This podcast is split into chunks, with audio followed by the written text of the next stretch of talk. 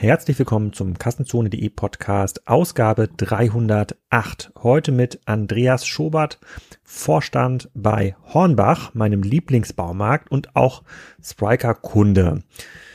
Ein Mitglied von Andreas Team ist auch auf der Spriker Excite in der nächsten Woche und erzählt so ein bisschen, wie das ganze Projekt bei Hornbach funktioniert und welche Rolle E-Commerce spielt. Da haben wir jetzt hier im Podcast schon mal ein bisschen vorgegriffen und da geht es nächste Woche nochmal so ein bisschen an die Details. Extrem spannender Case und auch das ganze Thema Plattformökonomie kommt in dieser Folge nicht zu kurz.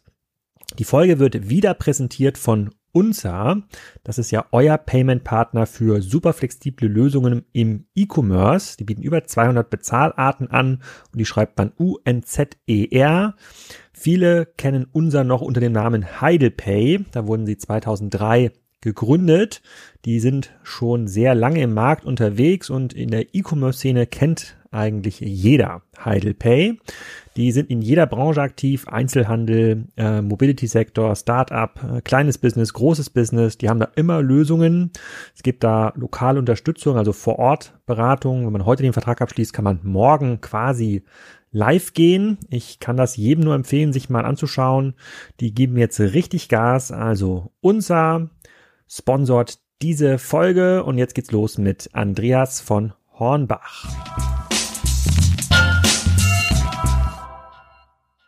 Andreas, herzlich willkommen zum Kassenzone-Podcast heute aus der Zentrale von ähm, Hornbach, meinem Lieblingsbaumarkt. Ist ja zumindest in den letzten zwei Jahren geworden. Ich erzähle gleich so ein bisschen, äh, warum. Ähm, für die Leute, die dich noch nicht kennen, sag mal kurz, wer du bist und was du machst. Also Andreas Schobert mein Name. Ich bin seit 2004 hier bei Hornbach. Ich sage immer so gefühlt 30 Jahre.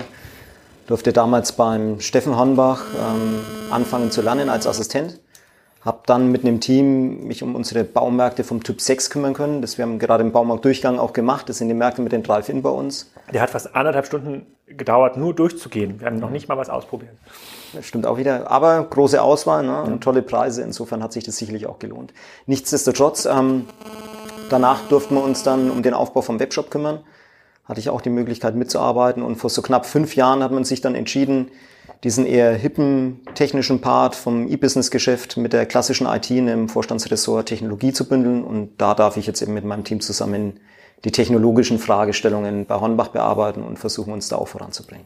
Kannst du mal ein paar Eckdaten zu Hornbach sagen? Ihr seid ja eine AG, es gibt relativ viele Informationen, aber welche Umsatzgrößenordnung, in welchen Ländern seid ihr aktiv? Viele Mitar wie viele Mitarbeiter arbeiten hier? Ja, also wir machen ungefähr 4,4 Milliarden Umsatz im letzten Geschäftsjahr. Ähm, bei uns geht allerdings das Geschäftsjahr immer bis Ende Februar, also März bis Februar. Mhm. Ähm, wir haben knapp 20.000 Mitarbeiter. Und wenn man jetzt mal ähm, die Länder anschaut, sind wir in neun Ländern vertreten, jeweils online wie auch stationär.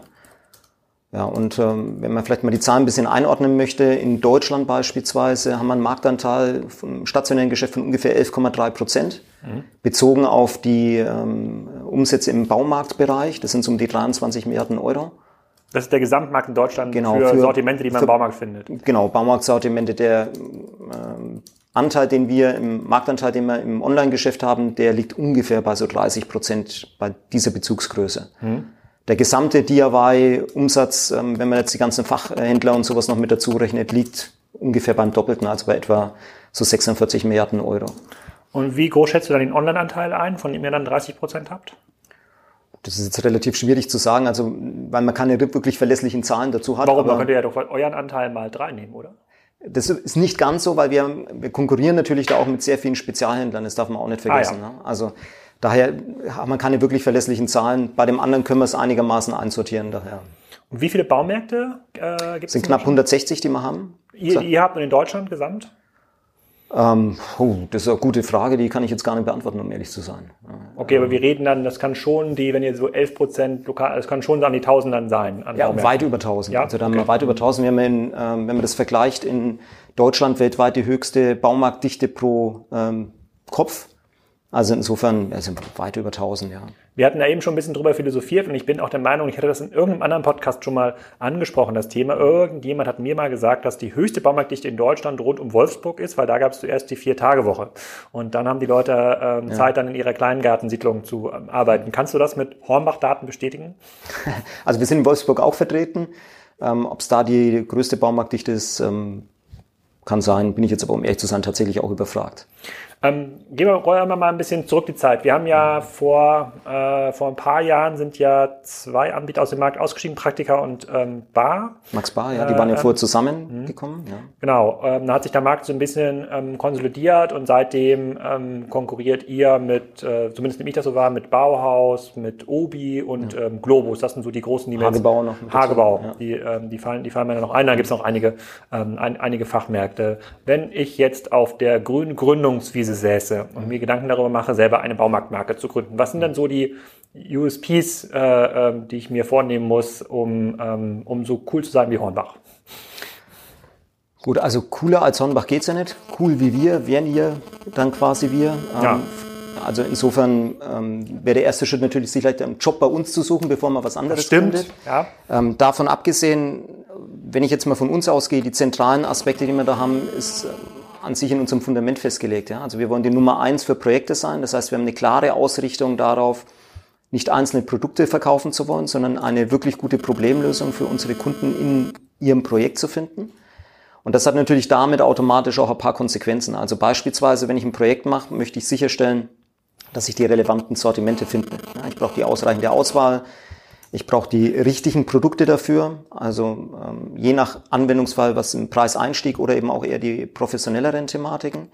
Ich brauche sehr gute Verfügbarkeit von den Produkten, weil es hilft natürlich nichts, wenn ich jetzt ähm, einen Sack Zement irgendwo auf Lager habe, den zu einem günstigen Preis auch noch anbiete und jeder weitere Kunde kann überhaupt gar nicht sein Projekt damit machen oder es reicht mir gar nicht aus. Also es muss eine ausreichende Verfügbarkeit da sein. Und was ich eben auch schon angesprochen hatte, Preis spielt natürlich auch immer eine ganz extrem wichtige Rolle. Weil wenn man jetzt ähm, sein Projekt machen möchte, möchte man eigentlich nicht warten, sondern man hat jetzt einen Bedarf, das zu realisieren.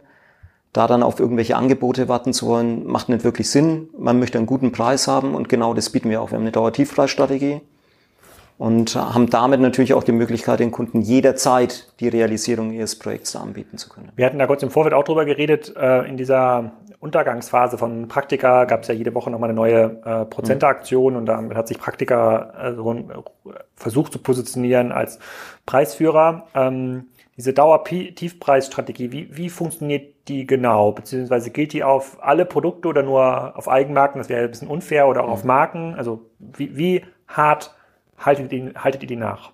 Also die gilt grundsätzlich fürs gesamte Sortiment. Ja. Die Dauertiefpreisstrategie heißt, wir wollen am Markt der günstigste sein. Das heißt nicht, dass wir immer der billigste sind mit den einzelnen Produkten. Es mag sein, dass dann an der einen oder anderen Ausnahme einen Anbieter gibt, der das gleiche Produkt zu einem günstigeren Preis in irgendeiner Werbung mit drin hat. Ähm, wenn das aber der Fall ist, zieht bei uns die Dauertiefpreisgarantie. Ja. Also das heißt, der Kunde hat dann die Möglichkeit zu sagen, wenn der Artikel lagermäßig bei uns im Markt ist, uns darauf hinzuweisen, dass wir da eine Preisthematik haben und kriegt dann den Preis von dem Wettbewerber für den identischen Artikel und sogar noch zehn Prozent ähm, Finderlohn quasi obendrauf. Passiert das oft? Also gibt es oft Kunden, die dann sich an den Mitarbeiter wenden? Also es kommt vor. Ähm, glücklicherweise passiert es nicht allzu oft, weil wir eben sehr gute Preise haben. Ähm, vielleicht noch als Ergänzung, bei den Bestellartikeln ist es das so, dass wir den Preis dann entsprechend matchen. Ja, und ähm, weil wir das auch sehr ernst nehmen, bieten wir zusätzlich auch noch eine Verlängerung dieser Dauertiefpreisgarantie an. Das heißt, wenn man bei uns ein Kundenkonto hat und wir sind tatsächlich gezwungen, den Preis ähm, niedriger anzusetzen, als wir bisher hatten, mhm. weil der Wettbewerbspreis sich entsprechend so verändert hat. Ähm, und wir tun das innerhalb von den 30 Tagen, wo ich den Artikel gekauft habe und ich habe ein Kundenkonto, kriege ich automatisch ein Guthaben dann wieder ähm, draufgeschrieben. Also dass man wirklich äh, verlässlich sein kann. Ich habe immer einen sehr guten Preis bezahlt, wenn ich mit Hornbach da den Artikel gekauft habe. Hm. Und was bedeutet das denn für die, ihr führt ja eine ganze Menge von Marken. Ich bin ja, habe ich in einem anderen Podcast schon gesagt, bin ein großer Makita-Fan. Ich habe quasi da mich irgendwann mal für das 18-Volt-System ähm, ähm, entschieden. Und oft ist es ja, dass Marken sich ja nicht über Preise differenzieren wollen und, äh, und, schon, und schon gar nicht wollen, dass es die irgendwo besonders ähm, günstig gibt. Führt das auch dazu, dass es bestimmte Marken gibt, die sagen, nee, dann möchten wir mit euch eigentlich nicht listen, weil wenn ihr von dem Händler XYZ, der immer irgendwelche Graumarktware äh, bezieht, mhm. wenn ihr dessen Preise äh, matcht, dann macht ihr mein Preisgefüge kaputt. Gibt's das? Ja, es gibt sicherlich auch Händler, die sich dem Preiswettbewerb in der Form eigentlich nicht stellen wollen. Ja? genauso auch natürlich von den Lieferanten. Ähm, für uns ist es ganz einfach so, wenn der Wettbewerbspreis an der Stelle liegt, dann wollen wir auch entsprechend den Preis mitgeben, unseren Kunden zuliebe. Ja? Weil es gibt ja mehr oder weniger zwei Möglichkeiten. Entweder ich versuche diesen Preiswettbewerb durch irgendwelche Tricks zu umgehen, also beispielsweise dann Preise vorher hochzuziehen, dann wieder runterzuziehen und daraus dann eine Werbung zu machen. Ähm, wir wollen da schon offen und ehrlich mit den Kunden umgehen und daher stellen wir uns dem Wettbewerb. Und das bedeutet natürlich auch in der Konsequenz, dass der eine oder andere Lieferant sagt, das gefällt mir nicht. Ähm, am Ende des Tages muss man sich aber eben halt den Wettbewerb stellen. Und ähm, wenn dann äh, ein Lieferant sagt, er beliefert uns nicht, gibt es glücklicherweise auch durchaus Alternativen dazu. Nichtsdestotrotz, ähm, es ist ja nicht nur die Marge allein, sondern auch das Volumen, was man abverkauft. Und da geht es ja dann auch um Rohertrag. Hm, okay, das, ja, okay, das, das heißt, übersetzt, viele Marken können es sich gar nicht leisten, nicht bei euch gelistet zu werden, weil dann zu viel äh, Volumen weggeht vom Markt. Ja, also in einigen Bereichen sicherlich. Ja. Wir haben ja sehr gute Marktdurchdringung auch, wie gesagt, mit den knapp 11,3 Prozent. Jetzt mein Beispiel Deutschland, in anderen Ländern ist es ein bisschen mehr, in anderen Ländern ist es ein hm. bisschen weniger, wo wir vertreten sind. Ähm, aber ich denke schon, dass wir ein guter Partner sind. Und wir machen ja auch keine Preise einfach, um ähm, den Hersteller irgendwie ein Problem zu machen, sondern ganz einfach, dass der Wettbewerbspreis ist. Hm. Wie wächst ihr? Über Fläche, über mehr Produkte, über mehr Eigenmarken? Ja, sowohl als auch. Also wir versuchen natürlich ähm, sowohl zu expandieren, also sprich weitere Märkte zu eröffnen. Ähm, wir wachsen natürlich genauso auch im Online-Bereich mit dabei. Da haben wir ja mehr oder weniger unbegrenzte Fläche. Nichtsdestotrotz, wir nehmen nicht alle Produkte auf, sondern wirklich gezielt das, was zu uns passt. Wir sind Baumarktbetreiber, das heißt, es ist auch ganz gezielt, dass bestimmte Sortimente nicht mitgelistet werden. Selbst wenn es im Moment vielleicht gerade attraktiv ist, denken wir so am Fahrräder beispielsweise, gibt es bei uns in der Form nicht. Ähm, das machen einige von unseren Wettbewerbern. Und auf der anderen Seite wachsen wir natürlich auch da, wo wir Eigenmarken vernünftig präsentieren können. Beispielsweise, weil wir glauben, ähm, unseren Kunden eine Alternative zu einer etablierten Marke bieten zu können, was auch nachgefragt wird. Und dann ist natürlich auch immer noch eine Margenfragestellung, wo wir auch sicherstellen wollen, dass wir uns in dem Wettbewerbsumfeld gut positionieren können.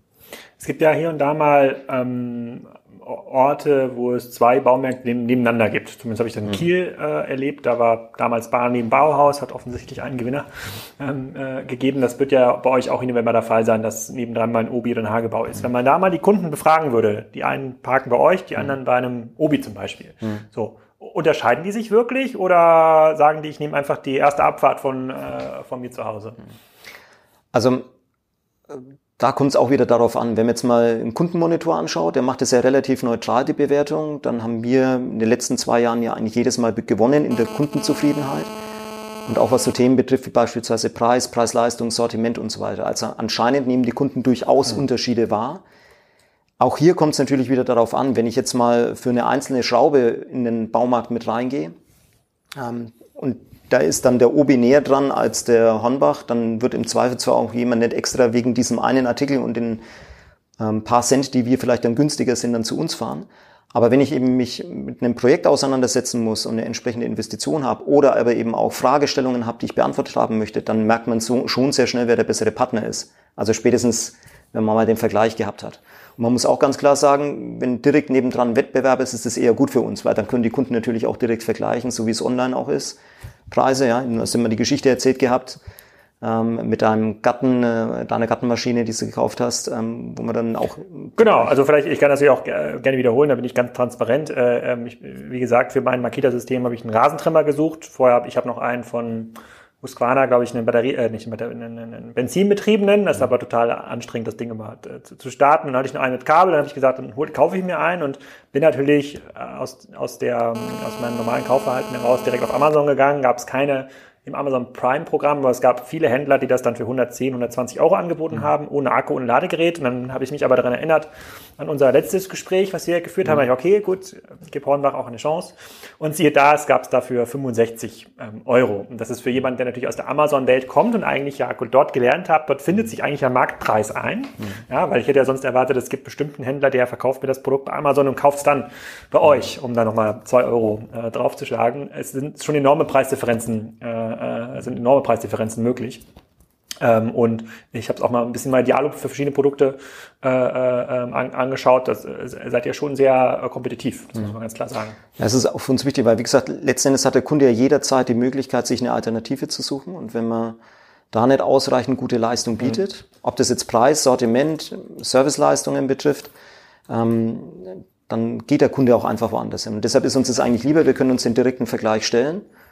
Und ähm, da wir sehr ehrlich mit den Preisen und mit dem Sortiment umgehen, eben auch tatsächlich ein relevanter Partner für Heim, Haus und Garten sein möchten, äh, gelingt uns das in der Regel eigentlich ganz gut. Bleiben wir mal kurz, kurz beim Thema Service. Ich hatte das, glaube ich, mal bei einem BHB-Kongress-Vortrag erzählt. Es gibt diesen Running Gag immer, habe ich vorhin ja auch mal kurz erzählt, bei Baumärkten, dass äh, wenn man am Samstag seine Ruhe haben will, dann muss man nur einen Baumarkt, Baumarkt fahren zur Infotheke, weil da ist immer niemand, einem hilft. Und du sagst Service und Projektbegleitung ist einer eurer Schwerpunkte. Wie stellt ihr das denn sicher, dass, ähm, weil das, was wir, wir gerade gesehen haben, ist ja ein maximal heterogenes Sortiment, ja, von irgendwie äh, Farben, Metalle, Garten, also es ist ja ein riesiger Know-how-Pool, den man da braucht, um das anständig zu, ähm, äh, zu beraten. Wie stellt ihr denn sicher, dass an der Hornbach-Infotheke oder an den jeweiligen Bereichen, wo man die, die Info einholt, dass da jemand ist? Also wir versuchen natürlich grundsätzlich eine ausreichend gute Besetzung in den Märkten zu haben. Wir haben ja vorhin auch über die Größe gesprochen der Märkte. Ähm, unsere Märkte sind im Schnitt um die knapp 10.000 Quadratmeter groß. Wir haben eine gewisse Anzahl von Mitarbeitern, die, wie gesagt, mit einem sehr heterogenen Sortiment aktiv unterwegs sein müssen. Und da ist es dann nicht immer möglich, alle Kunden, die im Markt mit dabei sind, glücklicherweise haben wir die gute Frequenz, ja, direkt bedienen zu können. Was wir natürlich schon nutzen in dem Kontext, ist dann beispielsweise auf der einen Seite den Webshop, wo wir sehr viel an Content noch zur Verfügung stellen, sowohl für unsere Mitarbeiter als auch für unsere Kunden, so dass dann auch jemand, der mal ähm, im Beratungsgespräch mit dabei ist, ist von unseren Mitarbeitern, der nicht fix in diesem Sortimentsbereich unterwegs ist, zumindest mal auf alle Fälle eine gute Grundberatung machen kann. Ja, wir haben das Beispiel Tapeten heute im Markt beispielsweise gesehen. Auch ich kann da Tapeten beraten, ich kann die unterschiedlichen Varianten aufzeigen und kann sogar, weil es direkt mit ausgespielt wird, die äh, Materialien und Werkzeuge mit dazu nehmen. Die dann im Markt zu finden, ist nicht weiter schwierig, weil ich schaue danach, in welchem Gang das ist und kann den Kunden dann auch gut beraten, ohne tiefes Wissen an der Stelle zu haben. Gleichzeitig, wenn ich jemand brauche, der mir eben intensiveres, tieferes Wissen gibt, kann ich eine Kollegin oder Kollegin holen, die dann eben das Gespräch übernimmt und ähm, die äh, Fragen entsprechend beantwortet. Und zusätzlich haben wir bei uns auch noch ein sogenanntes Kundenservice Center. Das heißt, auch telefonisch kann ich echte Beratung bekommen bei uns. Also da geht's natürlich auch um die klassischen Fragen, wann kommt denn meine Lieferung oder wann hat der Baumarkt offen und solche Sachen. Aber hier haben wir auch genau Experten, ähm, Fachmit äh, Fachkräfte, die dann auch echte gute Beratung am Telefon noch zusätzlich mit leisten können. Und auf die Art und Weise versuchen wir dieses Defizit nicht permanent gleiche Anzahl an Mitarbeitern wie Kunden im Markt haben zu können, auch abzufangen. Mhm. Ähm, was ich mich immer gefragt habe bei Baumärkten ist, dass ähm, meistens sind ja die Sachen, die man dort kauft, äh, außer für äh, professionelle Hobby Hobbyhandwerker wie uns, ähm, meistens verarbeitet man das ja nur einmal. Oft ist das sowas wie ein Parkett verlegen, Fliesen im Bad ist ja so eine Horrorverstellung. Ähm, wie vertikal seid ihr aufgestellt? Also wie viele von den Produkten, die ich bei euch hier im Laden aussuchen kann, ähm, kann ich mitten im Service kaufen? Kann ich sagen, okay, ich hätte gerne dieses Parkett und auch jemanden, der mir das A nach Hause bringt und dort installiert und den ganzen Müll wieder mitnimmt. Also kann ich da überall den Hornbach-Handwerker mit dazu buchen? Nicht überall, also an vielen und zunehmend mehr Gewerken bieten wir das natürlich an.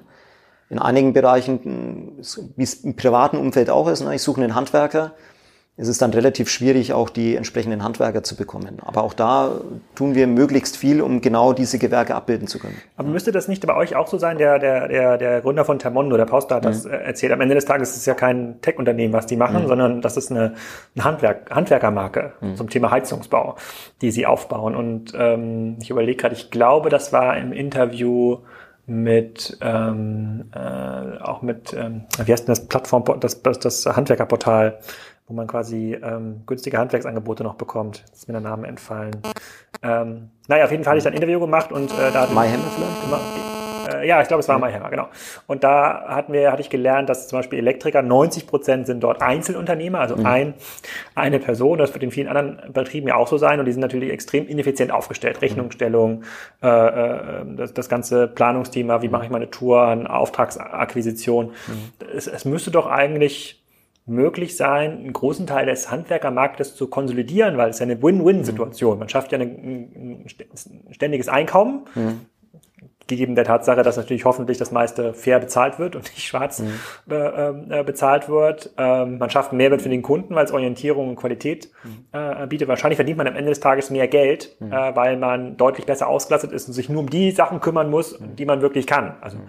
Handwerken, jetzt nicht unbedingt äh, Angebote schreiben und Material äh, besorgen. Ist das nicht so ein Thema? Also das, das, ähm, das, das juckt mich schon die ganze Zeit, dass dieser Markt so stark fragmentiert ist. Das schreit ja nach einem neuen Anbieter. Ja, also ähm, nochmal, wir, wir versuchen schon entsprechend die Partner dafür zu bekommen, aber auch hier mit einem entsprechenden Qualitätsanspruch. Ja. Nicht jeder, der ähm, sich auf die Fahne geschrieben hat, Laminat ordentlich zu verlegen, macht es dann auch tatsächlich so. Ja. Das heißt, wir versuchen möglichst viele Partner mit reinzugeben, um die ganzen Gewerke entsprechend mit anbieten zu können. Gleichzeitig wird natürlich auch auf Basis von den Kundenrückmeldungen gemessen, ob es funktioniert oder nicht funktioniert. Und dann kommt es auf das jeweilige Land ja auch nochmal mit drauf an. Ja? Also ähm, in Deutschland ist die Situation ein bisschen eine andere als in Österreich beispielsweise ist. Und nichtsdestotrotz, ja, also die klassische Zielgruppe, die wir haben, sind die Do-it-yourself-Kunden. Die Do-it-for-me-Kunden bedienen wir auch entsprechend mit, konzentrieren uns auch bis zu einem gewissen Grad darauf, ist aber tatsächlich nicht ganz so einfach in dem Umfeld. Hm. Okay, bleiben wir mal ganz kurz bei den Produkten. Ähm, ich habe auch auf einer Messe habe ich einen Stand gesehen von Hornbach. Da hat, äh, äh da bin ich fast vom Glauben abgefallen. Mhm.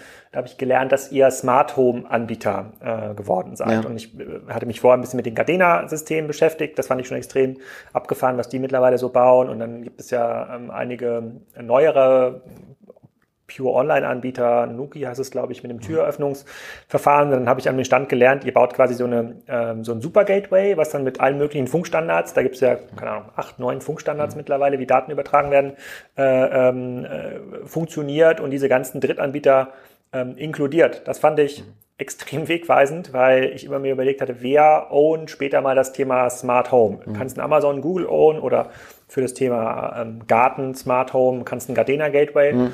mal übernehmen. Kannst du mal ein bisschen mal erzählen, wie, wie ihr an so ein Thema rangeht, an die Produktentwicklung, sodass jetzt wirklich an allen Hornbach-Märkten so ein Smart Home Container steht? Also an sich ist das ähm, ähnlich wie immer dann, wenn wir so Innovationssprünge bei uns im Unternehmen gehabt haben. Wir haben uns immer sehr genau angeschaut, wohin bewegen sich denn unsere Kunden und dann natürlich die Fragestellung, was tun wir, um unser Geschäft vernünftig abzusichern? Also wie gelingt es uns, äh, nachhaltig den Kundenkontakt sicherzustellen? Ein relevanter Ansprechpartner zu sein. Ähm, so haben wir damals angefangen, uns mit dem Webshop auseinanderzusetzen und genauso ist es hier auch. Wir sehen, dass zunehmend unsere Sortimente ähm, smart werden. Ob das jetzt die Garagenantriebe sind, ob es die Steuerung von der Heizung ist, Lichtschaltung, ja, ähm, oder die Poolpumpe, die man entsprechend aussteuern möchte. Ähm, und dann stellt sich natürlich die Frage, was passiert denn dann?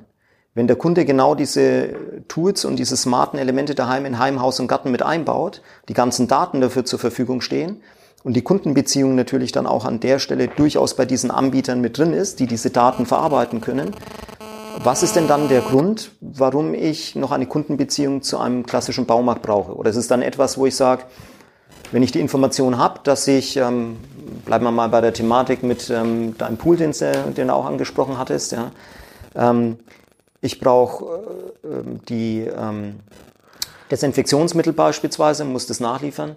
Der Pool sagt mir, es ist soweit, ich lasse das Abo-Modell laufen, bei wem auch immer. Ich habe dann eigentlich gar keine Gelegenheit mehr, an den Kunden irgendwie mit ranzukommen. Und das war dann eben eine Überlegung, wo wir gesagt haben, nee, das wollen wir in der Form nicht zulassen. Wir würden da ganz lieber unsere Zukunft selbst gestalten wollen, zusammen mit den Kunden und haben dann angefangen, uns mit der Thematik auseinanderzusetzen. Und da wir nun mal sehr projektorientiert sind, war für uns auch klar, dass wir nicht auf eine einzige proprietäre Lösung irgendwo setzen können, sondern eigentlich, wie es unsere Händleraufgabe auch ist, dem Kunden zu ermöglichen, sich aus den jeweiligen Fragestellungen und Angeboten, die er hat, das zusammenzustellen, was sein Problem am besten löst. Und deshalb sind wir zu dieser offenen oder relativ offenen ähm, Struktur dann gekommen. Und, und äh, habt ihr dann einen Auftragshersteller, bei dem ihr sagt, ich möchte jetzt folgenden Funkstandard haben, ich möchte, dass das mit dem Gardena-Funk und dem und der Nuki-Türöffnung funktioniert oder wie habt ihr das hier intern? Also wir arbeiten dann mit einer Partnerfirma zusammen, die uns ähm, grundsätzlich das Gateway und die Firmware alles zur Verfügung stellt, auf Basis von den Spezifikationen, die wir vorgeben oder dem, was wir unseren Kunden bieten wollen. Die große Herausforderung ist natürlich, die Firmen auch dazu zu bekommen, sich offiziell auf dieses ähm, Gateway dann zertifizieren zu lassen. Und das ist schon eine gewisse Diskussion, die man führen muss. Ja, also wenn man mit Bosch beispielsweise immer drauf haben oder jetzt auch Gardena ähm, mit vielen Produkten, die haben eigene Systemlösungen mit dabei und da braucht es dann schon eine vernünftige Argumentation. Warum soll ich mich denn auch noch für ein anderes System öffnen? Aus der Herstellersicht ist es durchaus verständlich, aus der Sicht, wenn wir unsere Kunden anschauen, eben gerade nicht, ja, weil ich möchte ja gegebenenfalls die Beleuchtung vom Philips mit dem Mähroboter vom Bosch und der Gartenbewässerung von Gardena zusammenzimmern. um für mich die optimale Lösung zu bekommen. Mhm. Wenn man dann die Gespräche führt, dann ähm, dauert es in der Regel ein bisschen, aber man erkennt dann auch den Vorteil, dass es in Summe eigentlich viel mehr bringt, den Kunden wirklich zufriedenzustellen. Weil auch hier, ich habe ja sowieso die Entscheidung, welches System nutze ich denn? Und dann entscheide ich mich doch lieber für das Beste, was in meinem Kontext passt, als dann in eine Thematik irgendwo reingezwungen zu werden. Hm, verstehe ich. Du hast gerade angesprochen mit dem, äh, äh, mit dem Pool. Kannst du ein bisschen dazu erzählen, wie ihr Corona erlebt habt in, äh, in der Hochphase zwischen Februar und äh, Juli? Ja, also für uns war es außer, ähm, Teil der Märkte waren ja zeitweise auch geschlossen. Knapp etwas mehr als 60 Märkte waren ja zeitweise komplett geschlossen, beziehungsweise nur noch für gewerbliche Kunden ähm, zugänglich. Und ähm, das war durchaus eine Herausforderung, weil wir auf der einen Seite sehr schnell unsere Systeme anpassen mussten Mhm. Beispielsweise für Abholthematiken, wir reservieren und abholen. Ähm, dass das wesentlich leichter geht ohne Kontakt beispielsweise. Und als dann die Märkte wieder geöffnet wurden, ähm, ist natürlich ein gewisser, man hat sie mitbekommen auch im Funk und Fernsehen, gewisser Boom auch entstanden. Was uns dabei in Summe natürlich sehr stark geholfen hat, war natürlich auch der Webshop. Ja, wir haben in den Jahren davor schon viel in den Webshop und Infrastruktur, technische Infrastruktur investiert, ob das Logistikfragestellungen dann waren, ob es Fragestellungen von äh, Sortimentsanalysen waren, ob es ähm, die Direktkundenlogistik dann war oder dann eben auch den Webshop an sich, dass der ausreichend skalierbar war für diese Zeit. Und das hat uns in Summe einen ganz ordentlichen Boom beschert. Ähm, da muss man unseren Kunden und auch den Mitarbeitern nochmal viel Dank sagen, dass sie uns das Vertrauen ausgesprochen haben, ähm, trotzdem zu uns zu kommen. Ist ja nicht so ganz einfach, ne? den ganzen Tag mit Maske zu arbeiten oder dann auch entsprechend zu kommen, sich beraten zu lassen hinter Masken. Also da müssen wir schon Demut zeigen ähm, zu der ganzen Thematik. Geht's anderen wesentlich schlechter. In Summe ist es aber bei uns am Ende des Tages sehr, sehr gut gelaufen. Wir haben knapp 18 Prozent im ersten Quartal mehr gemacht als im Vorjahr. Und das Vorjahr war schon sehr ordentlich, all in. Also wir sind stationär gewachsen und auch im Online-Geschäft. Trotz aktiv. Corona. Trotz Corona, trotz der zeitweisen Schließungen immer noch 18 Prozent plus im ersten Quartal. Mhm. Und sind die Kunden, die dann ähm, den Online-Kanal Hornbach kennengelernt haben, merkt er jetzt schon eine gewisse Stickiness? Also mhm. bleiben die auch im Online-Kanal, obwohl die vorher in den Laden gekommen sind? Ja, also auch hier wieder, viele haben kennengelernt, dass es überhaupt möglich ist, bestimmte Produkte auch online bei uns zu kaufen. Das waren einmal natürlich unsere Stammkunden, die vorher eben nur stationär unterwegs waren, aber nicht online. Mhm. Glücklicherweise haben wir auch ausreichend Online-Kunden schon gehabt, aber wir haben da sehr viele neue dazugewonnen für diesen Kanal.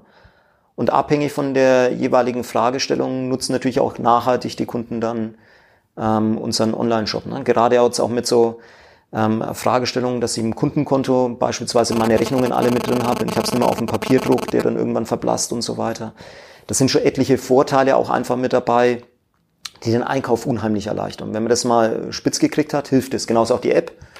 Ja, dann massiv an, an Downloads entsprechend zugelegt, was für die Kunden auch dann Services gab, wie beispielsweise ähm, die Objekterkennung. Also wenn ich nicht genau weiß, was ist denn das jetzt für eine Muffe, dann kann ich entsprechend das einscannen, kriegen Produktvorschläge, die klappt nicht immer zu 100 Prozent, aber ich habe zumindest mal eine Kategorie, wo ich nachgucken kann, was gerade, wenn man die Produkte nicht kennt, sehr hilfreich ist. Und wir haben natürlich so Sachen wie Selfscan auch noch mit dabei, was gerade bei Corona natürlich auch dazu führt, dass ich eine Möglichkeit habe, hm. Ähm, ohne größeren Kontakt dann die Artikel abzuscannen, an die Kasse zu gehen und ruckzuck rauszugehen. Wie groß ist denn euer Click- und Collect-Anteil? Weil das ist ja so ein Thema, was wir immer sehr zwiegespalten verfolgen. Mhm. Ähm, zum Beispiel eine Argumentation, die Mediamarkt ja macht, sagen ja, online mhm. boomt und 50 Prozent aller Online-Bestellungen sind Click und Collect und das kann, sozusagen dieses Argument gehe ich nicht immer 100% mit, weil mhm. oft werden die Kunden mal angelernt dann über Click and Collect, aber irgendwann kriegen sie es nach Hause geliefert, weil sie merken, das kriegt Mediamarkt auch wohl ganz okay hin, einen mhm. Fernseher nach Hause zu liefern, den muss man dann nicht aus dem Markt abholen. Wie ist das bei euch? Gibt es viele Click and Collect Kunden? Ja, also ähm, es ist ein sehr gern genutzter Service. Ähm, das kommt natürlich auch mal ein bisschen aufs Sortiment drauf an und die äh, damit verbundenen Herausforderungen, mhm. die ich habe. Also ähm, wir sind nicht bei 50 Prozent, was ähm, Click und Collect bei uns gemacht wird. Aber auch hier ein steigender Anteil, weil gerade wenn ich schnell irgendetwas brauche, ja, man darf ja nicht vergessen, wir ähm, auch mit unseren großen, sperrigen Produkten und so weiter, ich kriege das innerhalb von zwei Stunden zusammenkommissioniert, was ich da haben möchte. Und wann baut man am Wochenende und dann fehlt noch irgendetwas, ist es natürlich schon sehr hilfreich, wenn ich dann zwei Stunden später einfach hinfahren kann, um mir das Zeug im Zweifelsfall abzuholen. Ja? Ähm, weil man mit Same Day bei den Artikeln einfach nun wirklich so weit sind in der Branche. Zumal es ja auch viele logistische Herausforderungen mit den großen, schweren, dreckigen, langen, sperrigen Produkten gibt. Und da ist es schon sehr hilfreich, wenn man das im Markt mit abholen kann. Dazu kommt noch, dass ähm, bei den Click- und Collect-Themen ja auch einige Services mit verbunden sind. Denken wir beispielsweise mal an sowas wie einen Farbmischservice. Wenn ich da die Möglichkeit habe, das vorher mischen zu lassen und muss mich dann nicht an die Rüttelmaschine eine halbe Stunde stellen oder wenn man am Samstag, wenn viel los ist, dann vielleicht auch mal eine Stunde oder so warten muss. Das ist natürlich auch ein toller Vorteil, um dahin zu gehen, das Ganze abzuholen ähm, und mir auch natürlich dann Versandkosten zu sparen.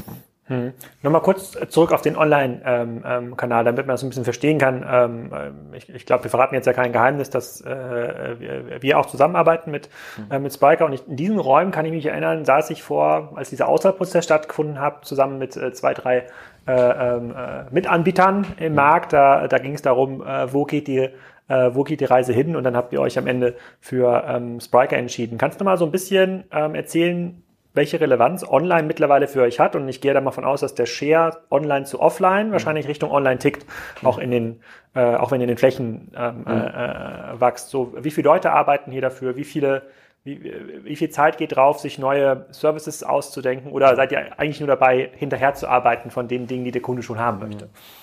Also, ähm, da muss man vielleicht dazu sagen, dass wir von vornherein so wie wir uns aufgestellt haben, nie das getrennt gesehen haben zwischen dem Webshop und dem ähm, stationären Geschäft. Wir, haben's, wir nennen das bei uns ganze Interconnected Retail. Das heißt, wir wollen die Kanäle nicht nur synchronisieren oder mal einen Übergang ermöglichen, sondern wirklich miteinander eng verknüpfen, weil wir glauben, dass da die entsprechenden Vorteile mit verbunden sind. Weshalb wir auch zwar durchaus sehen, dass natürlich online wächst, wir sehen aber nicht, dass dadurch das stationäre Geschäft irgendwie ähm, schrumpft. Es sind einige von den Sortimenten, die da unterwegs sind, die. Also es wächst beides. Ja, genau, es wächst beides. Natürlich online etwas mehr, aber das sind natürlich, auch, muss man auch klar sagen, ne? Äh, wenn ich von 1 Euro auf 2 wachse, ähm, ist das ein bisschen was anderes als von 10 auf 20.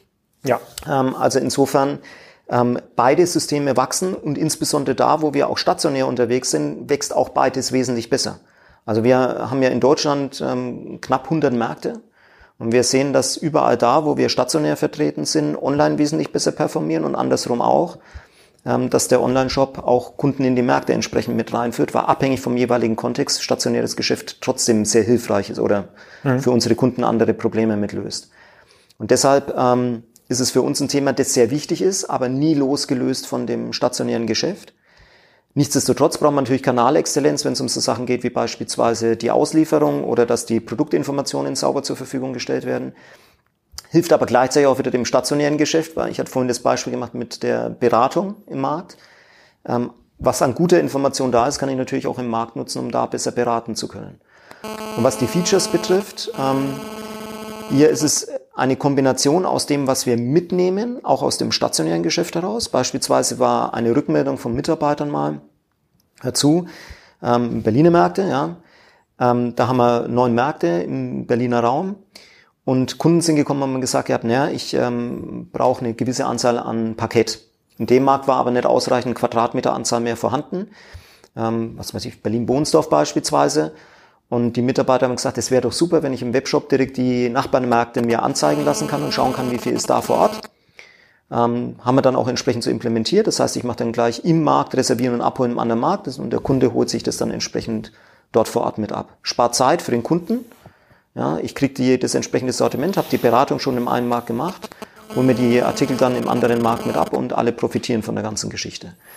Mhm. Und dieser, dieser Push der Online-Bestellung in Regionen, wo er Märkte hat, wie erklärt euch das über den Direct Traffic, dass die Leute dann eher bereit sind, auf hornbach.de zu gehen, wenn sie immer an einem Markt vorbeifahren, jeden Tag auf der Arbeit? Ja, wir haben ja sehr viele lokale Suchanfragen auch. Ne? Also das heißt, ähm, ich gebe dann einem beispielsweise Baumarkt Berlin oder so hm.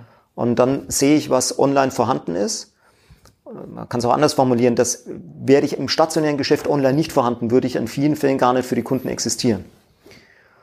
Und dann ähm, sehen die Kunden, hoppla, das gibt's alles in der Form. Ich habe die entsprechende Verfügbarkeit. Ich brauche gegebenenfalls auch gleich. Ich habe vielleicht noch zwei, drei Fragen. Man, du ja auch viele Projekte. Ne? Man hat eigentlich immer Fragen dazu. Ähm, und das lässt sich nicht immer vom Content aktuell als 100% abdecken. Und dann ist natürlich durchaus hilfreich, wenn man im Markt nochmal eine entsprechende Frage stellen kann Und dadurch äh, zieht es dann auch tatsächlich viele Kunden nochmal in den Markt mit rein. Und wie wichtig sind dann so individuelle Features? So ein Schwerpunkt in unserem mhm. Produktpitch ist ja zu sagen, okay, man unterscheidet sich zunehmend darüber, wie man verkauft und nicht, mhm. äh, nicht was man verkauft. Es reicht also nicht mehr einfach nur die Produktdaten ordentlich zu haben, auch wenn das in, im Baumarktbereich ja auch gar nicht so trivial ist, überhaupt alle mhm. Produktdaten sauber, äh, äh, sauber zu haben, sondern zum Beispiel in Kohorten denkt und dann den, den Hobbyprofi äh, sozusagen anders abholt mhm. als äh, zum Beispiel ähm, eine junge Studentin, die vielleicht zum ersten Mal eine, eine, eine Wohnung ähm, renoviert. Das ist ja dann so eine Personalisierungsfeature. Spielt das zunehmend wirklich eine Rolle oder geht es immer noch um die Basics, also Produktdaten richtig ähm, handeln, Preise richtig handeln, Services richtig verknüpfen, ähm, Attribute richtig verknüpfen, also das, was du gerade beschrieben hast, äh, dass zu Tapete auch die richtigen äh, Werkzeuge mhm. äh, äh, angezeigt werden. Das, das gilt ja in dem einen oder anderen äh, äh, Wettbewerber von euch, das ist ja schon die hohe Kunst. Mhm. Äh, ähm, ist es bei euch auch so oder ist das, äh, seid ihr schon weiter? Also die Basics darf man ja nie vernachlässigen. Ja? Also da ähm, arbeiten wir auch hart dran, weil es kommt ein wirklich gutes Bild einfach in vielen Fällen mehr aussagt, als wenn man versucht, eine lange Produktbeschreibung irgendwo ja. dazu zu machen. Also die Basics müssen wir sowieso immer auf die Reihe kriegen. Dazu schauen wir uns natürlich auch das an, was unsere Kunden zurückmelden. Wir nutzen ja einen NPS, wo man unseren äh, über Net Promoter Score, wo der Kunde die Möglichkeit hat, uns Rückmeldungen zu geben. Wir haben über unser ähm, Kundenservice Center kriegen wir sehr viele Kundenrückmeldungen und natürlich fragen wir auch unsere Mitarbeiter, was die Knackpunkte sind im Verkaufsgespräch dann, was die Kunden zurückmelden, was ihnen nicht gefallen hat. Und darauf aufbauen, priorisieren wir dann auch, was wir als erstes bearbeiten. Ähm, also beispielsweise eben dann zu sagen, ähm, wenn immer wieder die Frage kommt, wo finde ich denn die Artikel, dann macht es natürlich Sinn zu sagen, in dem Gang XY, dieses Feature sollte ich als erstes mit draufbauen. Oder ich möchte wissen, wie viel Bestand ist denn tatsächlich da da müssen die Bestandsinformationen mit ausgespielt werden. Und zwar im Zweifelsfall auch tatsächlich in der korrekten Anzahl mit Quadratmeter, Quadratmeter beispielsweise und nicht einfach nur, wir haben es da. Und das sind dann so Sachen, die dann schrittweise mit eingebaut werden. Oder eben so Sachen, Wartezeiten eben zu reduzieren werden. Das Beispiel mit ähm, der Farbmischmaschine, das gleiche habe ich ja auch beim Zuschnitt beispielsweise, ja, ja. wo ich einfach mit gesundem Menschenverstand hergehe und sage, was löst tatsächlich ein Problem für unsere Mitarbeiter und oder ähm, Kunden natürlich, um das besser zu machen. Ja, ich war ja gerade hier vor diesem Podcast äh, bei, in, in Karlsruhe bei DM und da hatte ich den Christoph Werner gefragt, wie viel Respekt hat er denn vor den neuen Online-Pure-Play im mhm. Drogeriebereich oder die sich dahin entwickeln, so Richtung Picknick und Flaschenpost und da war er demütig, aber hat gesagt, äh, sie gucken anders auf den Kunden und ähm, können diesen Online-Trend noch gar nicht so stark nachvollziehen. Also noch kein ähm, hier im DIY-Bereich gibt es jetzt auch einen neuen Mitspieler. Äh, Mano Mano war ja auch schon ähm, hier im Podcast, die ja mit einem etwas anderen Blick auf den Markt schauen. Die sagen, man braucht diesen Baumarkt gar nicht, sondern man muss halt noch das Sortiment, äh, muss es quasi online noch besser darstellen, auch noch besser beraten, noch besser durchdringen und dann entsprechend nach, ähm, nach Hause äh, senden. Du bist ja äh, qua deines Amtes, äh, verfolgst du diese ganzen Online-Themen und auch ein bisschen mhm. ähm, Kassenzone. Wie schätzt du das ein? Also ähm, das kommt auch wieder darauf an. Ja? Ähm, aus unserer Perspektive heraus sind wir nach wie vor davon überzeugt, dass genau dieser Interconnected-Ansatz der wesentlich bessere ist. Natürlich gibt es viele Probleme, die ich online kurz- oder mittelfristig lösen kann. Meine, Beratung, wir sehen jetzt alle im Moment, dass es durchaus möglich ist, ähm, nicht physisch vor Ort sein zu müssen, um sich zu einem bestimmten Thema beraten zu lassen. Auch das wird jemand wie Mano Mano oder andere Anbieter irgendwo mal lösen. Nichtsdestotrotz gibt es immer noch eine ganze Reihe von Fragestellungen, wo es trotzdem schwierig wird. Beispielsweise, wenn ich sage, welche Artikel kann ich dann am Ende des Tages tatsächlich online verschicken? Also das klassische Beispiel, ne, wenn der Warenwert ähm, relativ gering ist, ist ein sehr schweres Produkt ist, ähm, wie sind dann die Landing-Costs, wenn ich sie in einem Markt mit drin habe, ähm, wo ich eben über eine B2B-Logistik gehen kann, anstatt eine B2C-Logistik? Da spielt der Preis dann tatsächlich auch irgendwo eine entsprechende Rolle, ja, um das dann nach Hause zu bekommen. Mir ist letztens aufgefallen bei Entkalkersalz, also wir ja. haben uns im Keller so, eine, so ein Entkalkungsgerät, das braucht immer so ein Enthärter-Salz und so ein Sack da 25 Kilo und der hat bei Amazon, hat er glaube ich, 17 oder 18 Euro. Ich glaube bei euch im Online-Shop war mhm. bei euch war auch nicht viel, viel billiger mhm. und äh, im Markt kostet das dann irgendwie 9 Euro. Mhm. Also ist schon äh, schwer zu versenden, schwer zu handeln. Also ja. da meinst du, ähm, hat dann der, hat dann die Filiale doch noch einen enormen Vorteil insbesondere genau, wenn es um also, größere Chargen geht. Ja, also gerade wenn es um Commodity-Produkte letzten Endes geht, vielleicht ist das auch eine der, ich weiß es jetzt nicht, ne, aber auch ähm, wenn ich jetzt mit DM anschaue, sehr viel Commodity-Produkte mit dabei. Und wenn ich eine einzelne Zahnpasta permanent verschicke, kann natürlich durchaus sein, dass sich das gar nicht wirklich lohnt rein rechnerisch, ob die Kunden es dann wollen, ist wieder eine andere Fragestellung. Dann geht es ja erstmal Wege zu finden, um das hinzubekommen. Mhm. Also aus unserer Perspektive heraus befruchten sich diese beiden Kanäle einfach unglaublich und wird auch von den Kunden nachgefragt. Ähm, das heißt immer so schön, wir würden im Einzelhandel überall massiv Frequenz verlieren. Das können wir so nicht bestätigen. Also bei uns kommen nach wie vor die gleiche Anzahl oder sogar mehr Kunden in stationäre Geschäfte. Das lassen wir mal auch die letzten Monate vielleicht außen vor. Ähm, das heißt, es ist immer noch eine entsprechend hohe Relevanz dafür da. Meiner Wahrnehmung nach ist es auch so, dass ähm, Internet- oder E-Commerce-Modelle nur aufdecken, wo es gibt schwache stationäre Geschäfte. Und ähm, hm. wenn ich ein gutes Geschäftsmodell habe, das auch stationär sehr gut funktioniert, natürlich auch in Kombination mit dem Online-Geschäft, also nur stationär glaube ich auch nicht, dass langfristig funktionieren kann, aber stationär und online in der Kombination, und das Geschäftsmodell ist gut, dann hat es genauso ähm, sehr hohe Wahrscheinlichkeit, dass es gut überleben kann. Und in unserem Fall sehen wir das auch. Ja. Das hat ja Amazon bei vielen Kategorien aufgedeckt, dass mhm. es dort den ein oder anderen Nachholbedarf in, äh, im Geschäftsmodell gibt. Ähm, wie relevant ist denn Amazon, vielleicht auch noch andere Marktplätze überhaupt in eurer Kategorie? Also ich, mhm. wenn ich jetzt mal, ich glaube, da kann man, kann man bei Amazon vergangene Bestellungen sortieren nach Kategorien, so wahrscheinlich nicht. Mhm. Aber ich bin mir ziemlich sicher, dass ich habe schon einige Kisten mit Spacksschrauben äh, äh, bestellt und auch schon, äh, äh, schon, schon, noch andere, schon noch andere Geräte. Macht, macht euch das irgendwie Sorge oder seht ihr, dass da Kunden auch in abwandern? Also auch hier geht wieder, ne? wenn das Zentrale ist, dass wir das Leistungsversprechen, das wir abgeben, sehr gut erfüllen. Und Kunden haben immer die Möglichkeit, irgendwo anders hinzugehen. Das heißt, wenn wir unseren Job nicht gut machen, spielt es keine Rolle, ob das jetzt Amazon ist oder ob sie zum OB-Bauhaus, Mano Mano oder sonst irgendwo mit hingehen. Das Entscheidende ist tatsächlich, dass wir das, was wir tun, so gut machen, dass der Kunde uns nach wie vor als relevanten Ansprechpartner sieht. Wenn das gegeben ist, und damit sind natürlich auch verbunden eben ich biete die Möglichkeit, online mir meinen Einkauf vorzubereiten. Ich biete die Möglichkeit, aus dem Markt heraus mir was nach Hause zu bestellen, wenn der entsprechende Artikel vielleicht gerade im Stockout ist. Ich biete die Möglichkeit, ähm, über äh, Smart Home mir daheim etwas aufzubauen, was meine Probleme entsprechend löst, aber eben in einem Kontext, wo es für mich tatsächlich eine Problemlösung ist und nicht die Lösung eines Herstellers, die reingedrückt werden soll.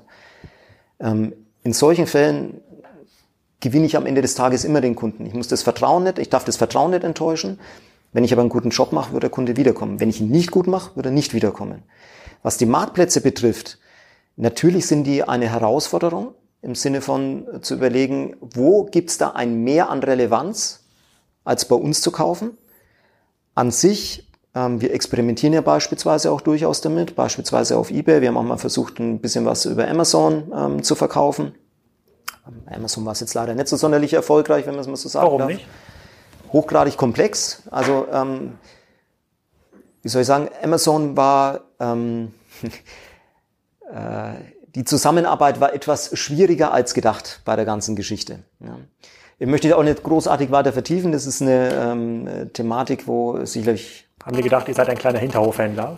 Ja, das vielleicht auch. Weiß ich nicht. Nein, glaube ich jetzt nicht. Aber ähm, es war eine Weil eigentlich, wenn ich jetzt Amazon ja. äh, äh Vendor-Betreuer wäre, mhm. versuche ich ja quasi so viel Sortiment wie möglich auf die Plattform zu hauen. Ja. Dann würde ich ja hierher kommen und die ganze Zeit klingen und sagen, Hornbach, ihr seid die Besten, ihr seid viel besser als Obi und Hagebauer, ihr seid der strategische Partner Nummer eins für die nächsten sechs Monate.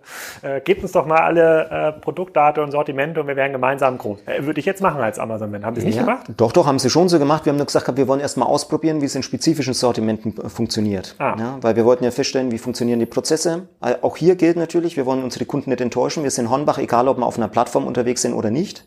Ja. Ah, ihr hättet auch quasi unter dem Hornbach-Verkäufer vielleicht auch Hornbach gelabelte Produkte genau, verkauft. Ja. Also wir wollen, äh, mhm. ob das jetzt Eigenmarken von uns sind, ob es aber auch letztendlich Hornbach steht für etwas. Ja? Und wir sagen, ähm, wir wollen auch irgendwo eine vernünftige Preishoheit haben bei der mhm. ganzen Geschichte. Ähm, wir wollen sicherstellen, dass wir die Kunden wirklich gut bedienen können. Mhm. Und das sind alles Aspekte, wo die Prozesse im Zusammenspiel mit uns nicht gut funktionieren. Das heißt nicht, dass es nicht vielleicht woanders sehr gut funktioniert. Bei uns hat es einfach nicht ausreichend gut mhm. funktioniert. Ähm, wir probieren es auch mit eBay aus, da funktioniert es wesentlich besser. Ähm, und auch hier stellt sich wieder die Frage, welche Relevanz für welche Zielgruppen haben denn die Plattformen da? Ähm, ob wir, vielleicht kommt die Frage ja auch gleich im Zuge dann, ob für uns das eine Alternative ist, selbst zum Marktplatz zu werden, weil wir eben auch sehr gezieltes Sortiment anbieten, beispielsweise im keine Fahrräder. Ja. Ähm, darüber muss man sich natürlich auch mal Gedanken machen und schauen, wie würde es denn zu unserer Strategie passen und wie würde es denn dazu passen, was unsere Kunden am Ende des Tages beispielsweise über die Online-Suche nachfragen, was wir regelmäßig nicht bedienen können. Für Fahrräder ja, ist eine gute, ja gut, das ist kein, eigentlich ist ein Fahrrad kein Projekt. Also wenn man dieser Projektdenke bleibt, ähm, warte mal ganz kurz bei den Marktplätzen, bevor wir nochmal äh, zum Sortiment kommen. Ähm, warum funktioniert eBay besser? Weil, weil ihr selber steuern könnt, weil ihr quasi keinen Mittelsmann habt? Ja, also da gibt's äh, verschiedene Aspekte. Eine Thematik, die ähm, bei eBay einfach besser funktioniert hat, war das Zusammenspiel mit uns. Ja? Die ähm, Betreuungsleistung von eBay-Seite und das, wie es letzten Endes ähm, dann auch im Abverkauf mit den Prozessen dann war. Ähm, also ich will jetzt hier kein, kein ähm, Bashing von irgendjemand betreiben oder so. Es hat einfach besser funktioniert. Punkt. Doch, Amazon ja. hat keine Lobby. Also es ist schon okay. Ja, also, da gibt es niemanden, der sich verteidigen kann. Ne, es, okay. es, geht, es, ne, es geht uns eigentlich weniger darum, an sich müssen wir auf uns schauen, dass wir unsere Prozesse sauber hinbekommen und dass wir für unsere Kunden was Gutes liefern können. Mhm. Und es hat im Kontext eBay besser funktioniert, als es im Kontext Amazon funktioniert hat. Am besten funktioniert es aber, wenn wir natürlich alle Prozesse selbst in der Hand haben. Mhm. Und wenn ich jetzt an Marktplatz denke, bleiben wir mal bei dem Beispiel vielleicht mit dem Fahrrad noch, ja, um da bei uns was aufzubauen und damit reinzunehmen. Da stellt sich schon die Frage, wenn das Sortiment so viel Relevanz für unsere Kunden hat, warum biete ich das Sortiment am Ende des Tages nicht selbst an? Ja, also auch die Überlegung müssen wir uns natürlich dann schon stellen, solange es in dem Kontext Heim, Haus und Gatten letzten Endes ist. Ähm, die Frage für uns wirklich strategisch sauber zu beantworten. Wir haben das gerade eben spaßenshalber schon beim Marktrundgang äh, äh, äh, besprochen. Und wenn ich die Vertikalisierung von so einem Baumarkt zu Ende denke, dann steht am Ende das Hornbachhaus. Mhm. Ihr habt jetzt ein Gartenhaus, das zählt jetzt aus meiner Sicht nicht, aber ähm, Wäre das quasi nicht der natürliche Weg äh, bei der Vertikalisierung eines, eines Baumarkts, dass man zum Massivhausanbieter wird, also wirklich irgendwann alles aus einer Hand äh, ähm, anbietet, weil es so viele naheliegende, also so viele Gewerke sind, die dann irgendwie auch sehr nah an diesen Baumarktbereich rankommen? Also ähm, vielleicht gibt es das auch schon im Ausland, also keine, Ahnung. Nein, wir bieten noch kein Haus an. Auch hier, das ist sicherlich ein Wachstumsfeld, schrittweise auch in Bereiche mit reinzugehen, die wir bisher noch nicht bedienen, solange sie in diesem Kernumfeld mit Heim, Haus und Garten irgendwo unterwegs sind.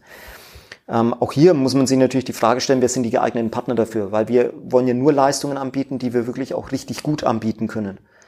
Das heißt also, wenn wir jetzt in Neubaugeschäft beispielsweise mit reingehen, komplette Häuser in der Form mit hinstellen, brauchen wir auch eine entsprechende Kompetenz, um das tun zu können.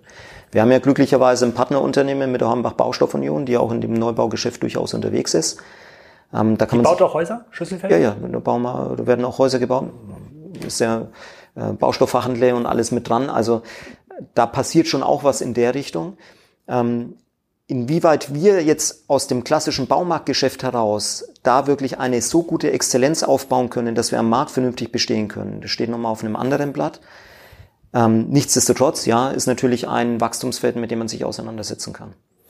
Okay, dann vielleicht nochmal eine letzte Frage oder eine letzte Frageblock Richtung Online. Wenn ihr jetzt das Online-Geschäft forciert oder äh, grundsätzlich ja auch mit der ganzen Verschiebung Richtung Online mitwachst, mhm. ähm, Verändert sich dann auch der, äh, die, die USP-Beschreibung? Also müsste dann viel stärker auf Mano Mano, Amazon und Co. 8 geben, was ähm, Auswahl und Verfügbarkeiten angeht und dann den Blick so ein bisschen abwenden von den Obis, Hagebaus und anderen, die, noch, die es noch gibt? Also merkt ihr das schon jetzt im Online-Geschäft?